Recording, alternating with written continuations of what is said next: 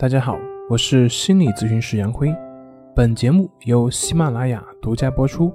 我们的公众账号是“重塑心灵心理康复中心”。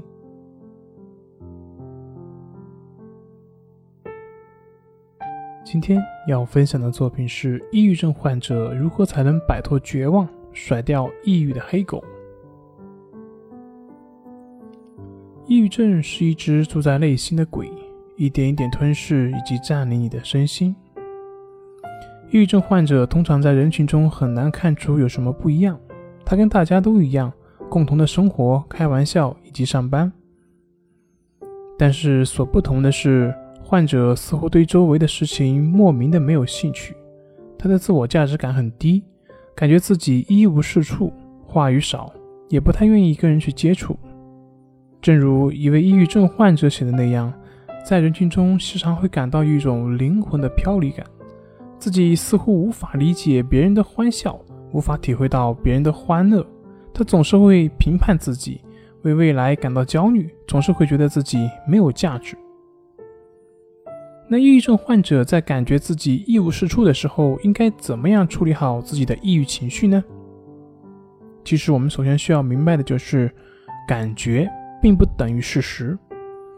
你的感觉是你思维的镜子，思维决定着你的情绪，错误的认知则会导致负面的情绪。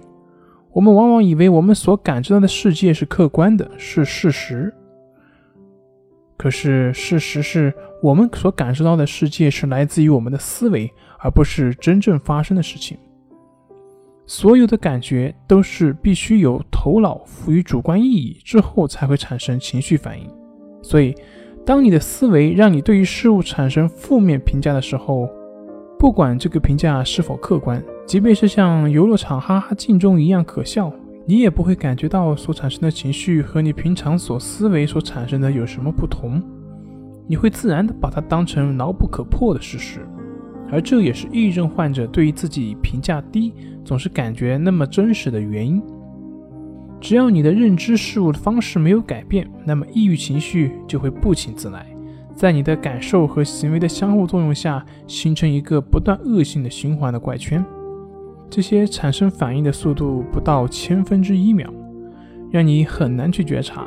然而，消极情绪感觉起来却无比真实，它会让你以为你所感觉到的情绪无比真实、无比的客观，尽管。它只是你过去不小心所营造出来的错觉或者是骗局。那我们应该怎么样去摆脱这个精神的牢笼呢？或者说是改变我们这个错误的思维模式呢？感觉自己一无是处，只是说明你对于外界的刺激的定义是自己一无是处，而并不能说明你真的就是一无是处。其实不仅是抑郁症患者才会坚定地认为自己情绪所反映的是客观的事实，我们身边的大部分人也都是这样的一种思维惯性。那怎么在生活中去识别我们的错误思维呢？我们可以通过我们的关系法，帮助我们建立情绪的自我平衡能力，训练出自己的觉察能力，从而摆脱我们的错误的思维模式。思维模式改变了。那么我们的情绪模式自然也就会随之而改变，自然就不会产生之前的情绪积累，如此就是从根本上去解决我们的抑郁的烦恼。好了，今天就分享到这里，咱们下回再见。